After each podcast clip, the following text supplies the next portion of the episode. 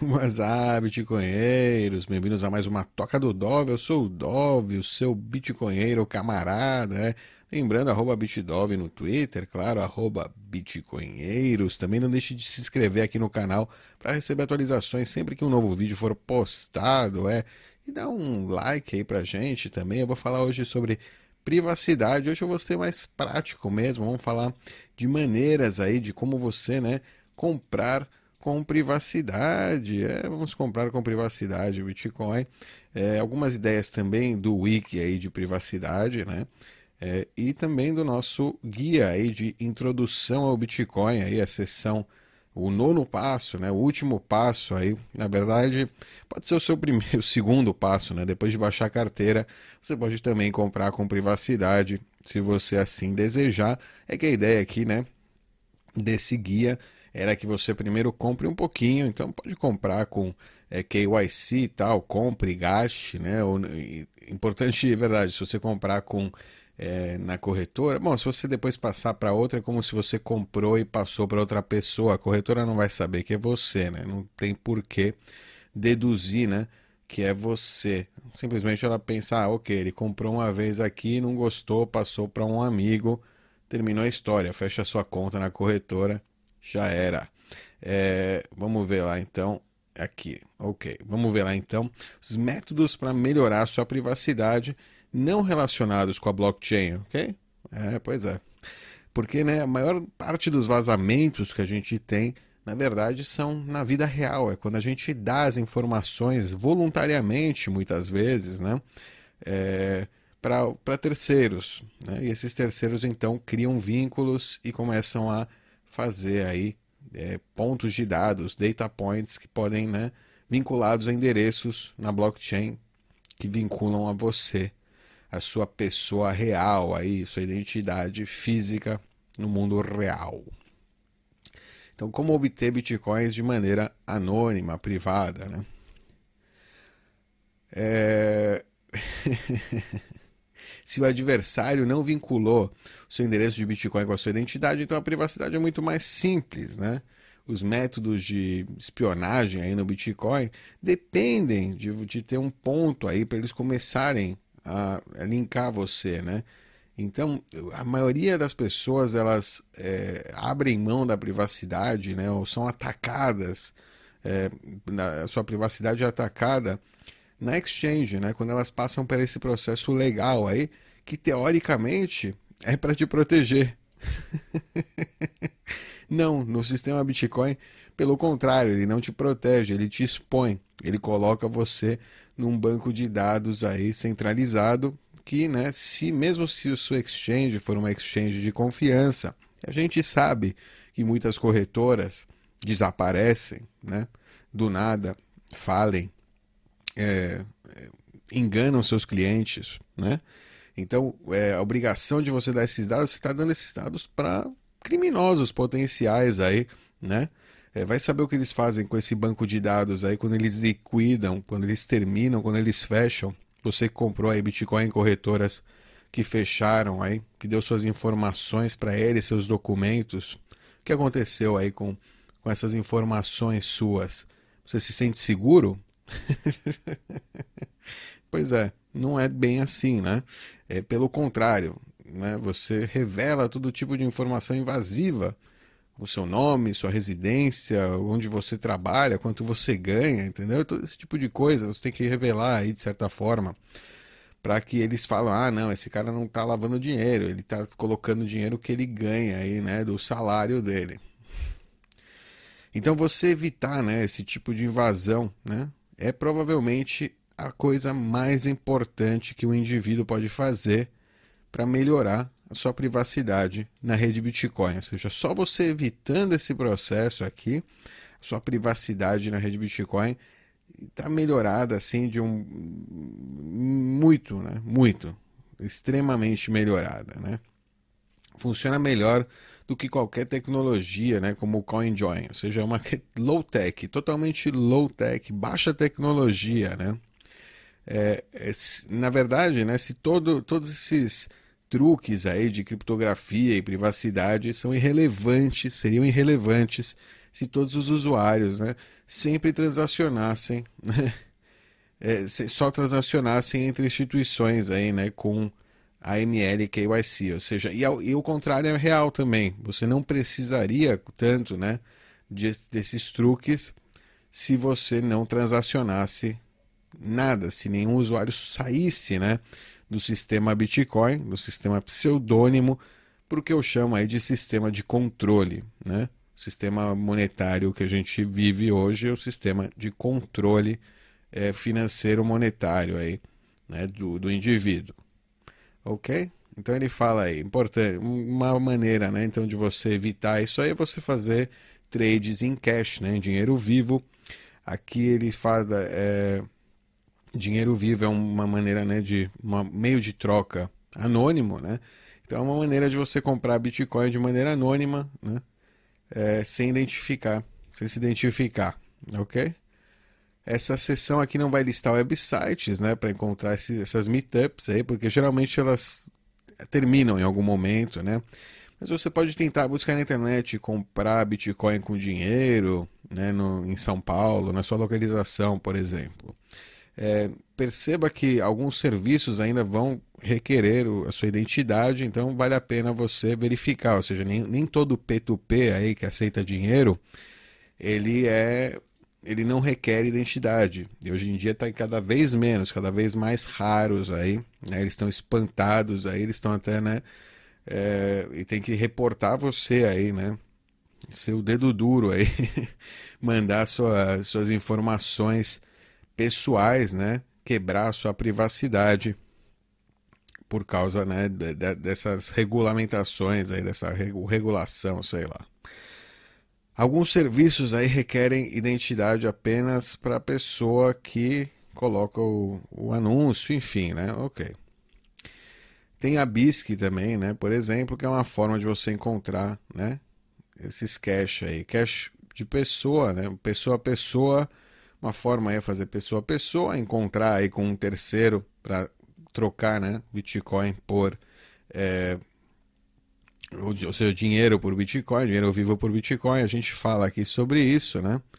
É, na, aqui no site do Intro Bitcoin, depois você pode entrar e ler também. Eu não vou, acho que não vou ler isso aqui em português, eu vou ler informação de lá e convidar você aqui depois. Eu também explico, né? Um pouco mais assim de outros insights aqui, coisas específicas do Brasil, né, pro Brasil, é, enfim, e outras coisas que talvez não estejam lá no wiki de privacidade, porque isso aqui eu fiz é, é antes, na verdade antes até de ver isso aqui, né, talvez eu tire aqui alguma ideia, até adicione lá, mas aqui tem mais coisas que não estão aqui.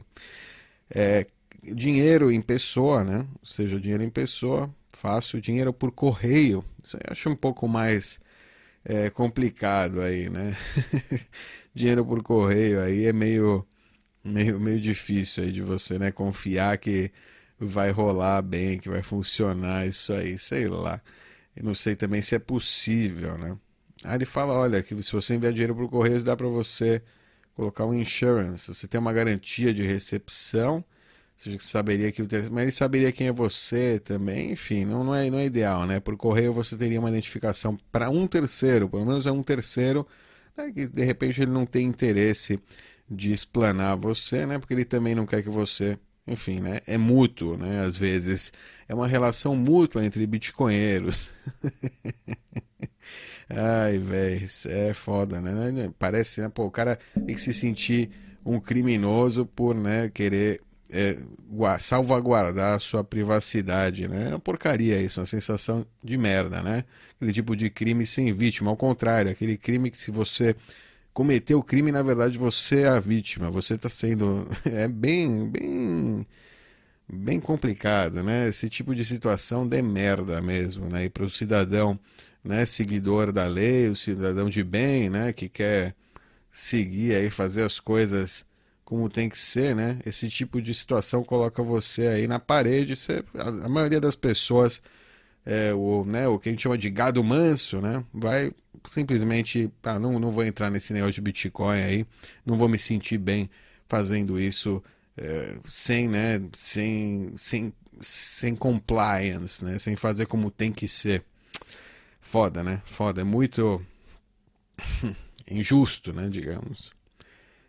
É, depósito em dinheiro, né? Você pode fazer um depósito bancário, mas não, não faria, não acho bom fazer depósitos, né? Complicado.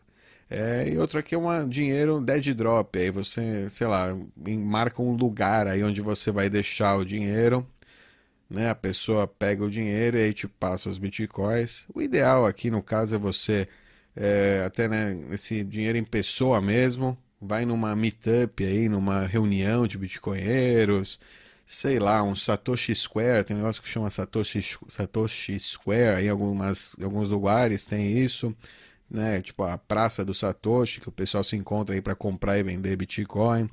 É, tem é, a possibilidade de você, então, se você marcar em um lugar, marque em um lugar público, de preferência onde você passa por uma verificação de segurança, que não tem nenhuma arma tal é, que tem câmeras no local, é um banco, por exemplo. Ironicamente, você pode usar um banco, né, para fazer esse encontro com o terceiro, né, e, e fazer o trade dentro do banco mesmo com essa pessoa. E aí você tem registro, pelo menos, se acontecer alguma coisa, né, você pode voltar para aquele banco ativar a polícia tal, enfim, né? as duas pessoas sabem, né? Então que elas correm um risco, o jogo aí, né? Pensa no, né? No, na, na, nas implicações, né? disso. Então aí fica mais difícil a pessoa querer te roubar. É, enfim, fica de olho também, né? Obviamente, quando você sair do banco, né? Fica de olho, né? Que depois não venham te abordar, ou terceiros, né? Enfim, substitutos de dinheiro, ele, ah, isso aqui é interessante, também se usa bastante. Tem um site aí que chama Paxful, que funciona bem assim também com isso, com gift cards, ou seja, você tem gift cards, você tem, é, como é que chama, aquelas é, milhas, né? créditos de telefone, é, enfim, você pode usar isso como dinheiro, pode transmitir isso, né? É, tinha gente que no começo do Bitcoin é, usava aqueles Linden dólares, dinheiros de, do Second Life, né? Acho que acredito também coisas do World of Warcraft, enfim, né? Coisas de videogame eram trocadas por Bitcoin. O Bitcoin não tinha valor assim, né? No, em, ainda não tinha uma exchange e tal real, então se usava nos Estados Unidos. É, você comprava com PayPal Linden dólares e depois com esses Linden dólares aí do Second Life, um jogo aí online, né? De sei, uma porcaria, né? Na minha opinião. Mas sei lá, tem gente que curte isso aí, de viver uma segunda vida aí, né? É, e, e, você usava isso, ou seja, nesse sentido era interessante até. Você poderia agora parando para pensar, não sei quanto não usavam isso, né, para fazer encontros aí fora da, da mira aí da, das pessoas e fazer essas trocas, né, de de Linden dólares, por exemplo, por Bitcoin. interessante, né? Então tem isso, substitutos de dinheiro, é, você pode, né? Melhor maneira, a melhor maneira de ganhar realmente é ganhar. É você, tanto por employment, né? Você fazer. É, você se ser funcionário de alguém que paga em bitcoins, né? Isso aí, tipo, é, o seu. Ainda mais um, um, um, patrão aí que não quer muita informação pessoal, não quer saber, né? De quer fazer tudo por fora, informal, né? Por exemplo, ou sei lá, vendendo serviços na internet, vendendo é, coisas, né? Enfim, coisas talvez seja mais difícil, mas serviços certamente, né?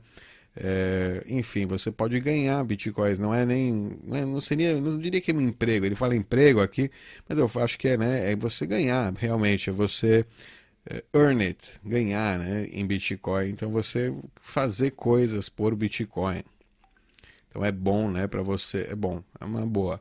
Mineração, mineração é a maneira mais né, anônima de obter Bitcoin. Realmente não tem nenhuma maneira mais anônima, ele, mas ele fala só solo mining, né? Porque senão as pools geralmente sabem né, o, o endereço IP da onde você né, está minerando, ou seja, porque você não vai usar Tor para isso, senão você vai ter uma desvantagem na hora de minerar, você vai demorar para transmitir. Eu acredito que não, tem que estar aberto mesmo os IPs. Isso é interessante, tenho que ver bem como funciona isso. Eu não, nunca minerei, então não sei dizer. Estou tirando aqui da minha bunda essa informação. Mas pelo jeito ele fala aqui, né, que eles geralmente sabem o endereço IP, então acredito, né, que é, é melhor ou é mais vantajoso você usar endereço IP aberto, usar ClearNet para receber mais rápido os blocos e transmitir também mais rápido, se você acertar pegar, né, a competição aí pelo bloco. Dependendo do tamanho da operação, né, da mineração pode usar também muita eletricidade que pode atrair né, suspeitas também. Também é, é, hardware de mineração especializado pode ser difícil de conseguir, né, anonimamente. Você vai precisar, né, de alguma forma aí, né, se identificar para comprar esse hardware. Então aí, enfim, você vai ter alguma identificação, alguém vai saber, né? Mas não vai saber, né? Mas isso aqui não resultaria em nenhum link, né, com os, é, os bitcoins minerados. Ou seja, a pessoa não saberia que você está minerando, não saberia quais bitcoins você minerou, né? Aqui ele fala também roubo, né? outra maneira, na teoria, outra maneira de obter bitcoin anônimo é roubar eles, né? Isso aconteceu pelo menos uma vez, em maio de 2015, um hacker conhecido como Phineas Fisher hackeou uma companhia de spyware que estava vendendo produtos de vigilância para ditadores.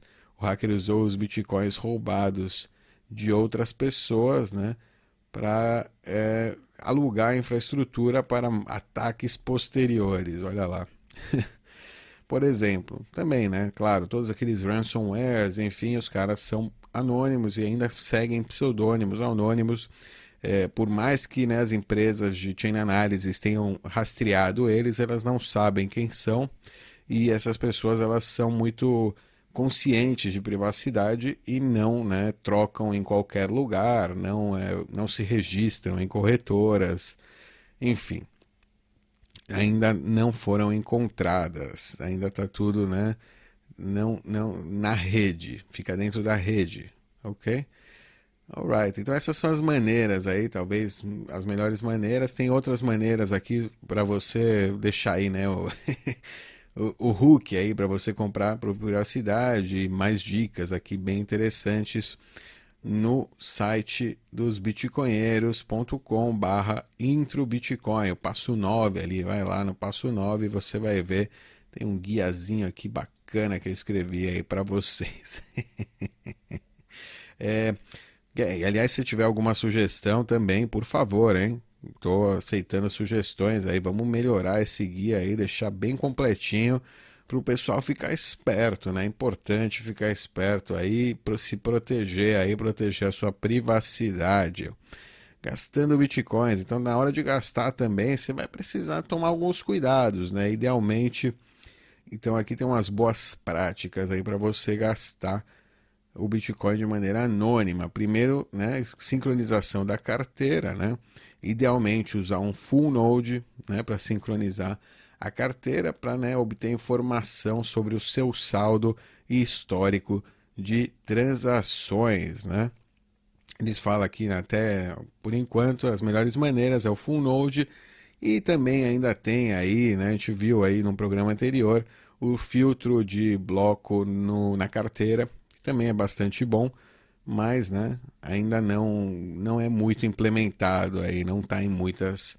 É, não tem muitas implementações, apenas praticamente em carteiras Lightning. Mas já funciona bem, ou seja, uma carteira Lightning é, leve, né, sem Node, sem seu próprio Node, com esse tipo de, né, com essa implementação aí de neutrino, funciona bacaninha.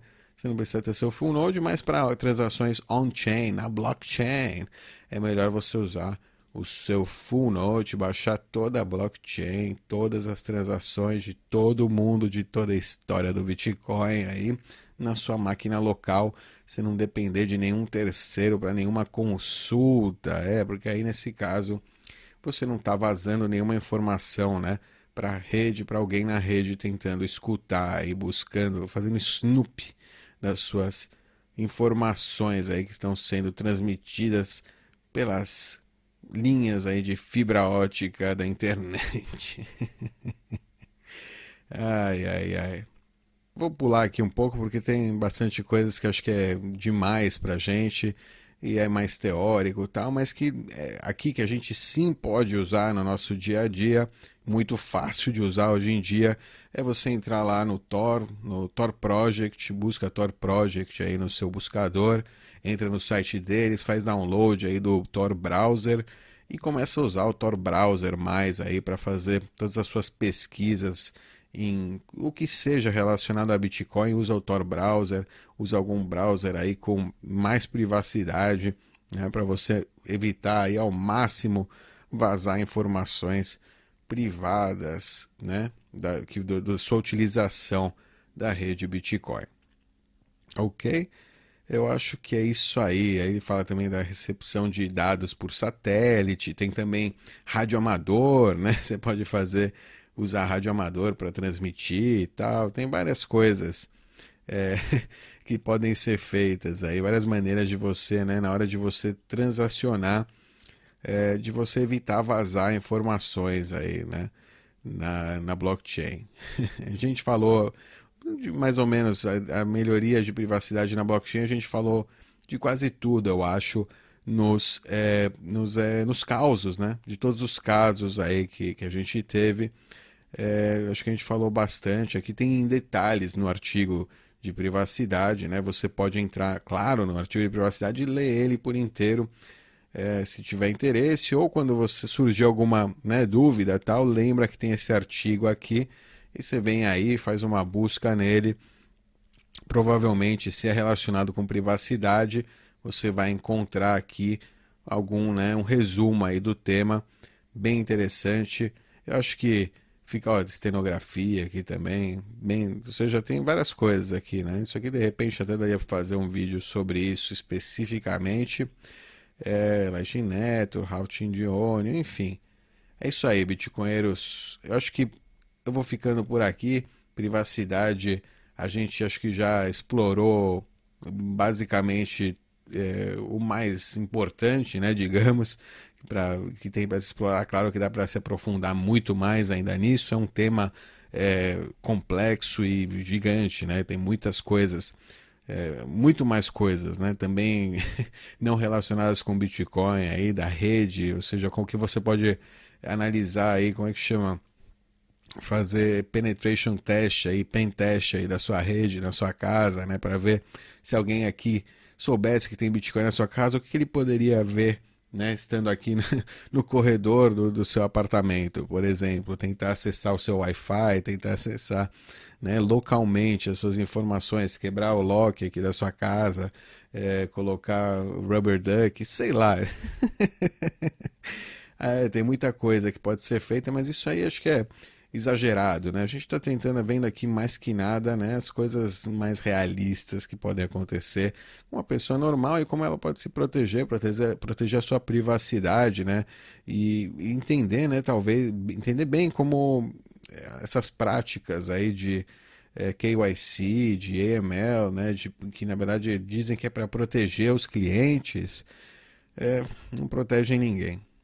É, no Bitcoin não protegem você de jeito nenhum.